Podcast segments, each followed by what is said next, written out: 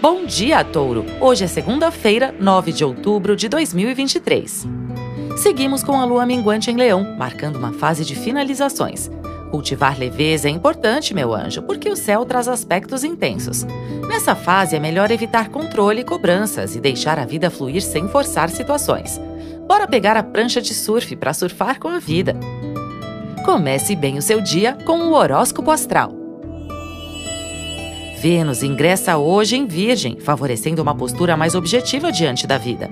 Ao invés de fantasias, promessas e palavras bonitas, o negócio é investir em ações práticas que facilitem sua vida.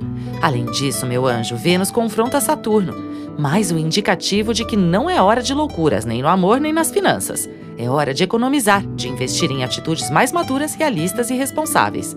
A melhor dica que eu posso deixar é essa Prefira baixar as expectativas e invista na organização.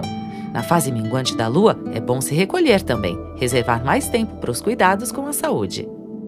Horóscopo Astral é um podcast diário. Voz Mariana Valentini, previsões Marcelo Dalla.